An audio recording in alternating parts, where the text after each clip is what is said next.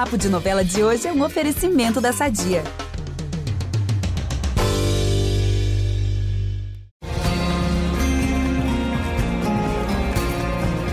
Oi, gente, tudo bem?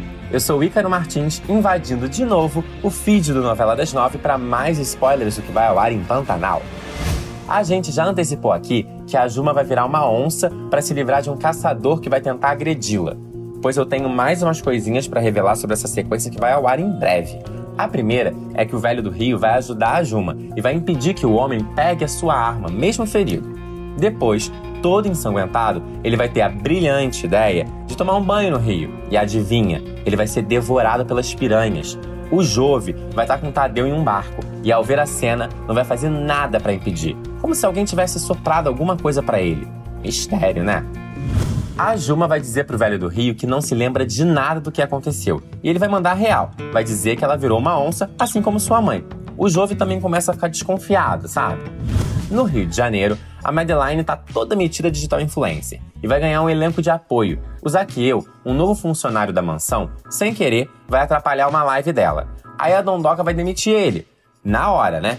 Mas acontece que o público vai amar a participação do Zaqueu e ele vai ser readmitido e vai passar a participar das lives da patroa.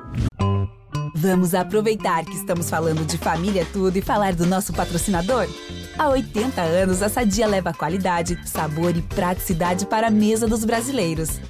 Sabia que o presunto mais vendido do Brasil é da Sadia?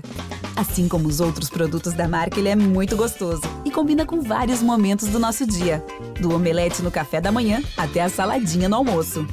Seja qual for o dia, seu dia pede Sadia.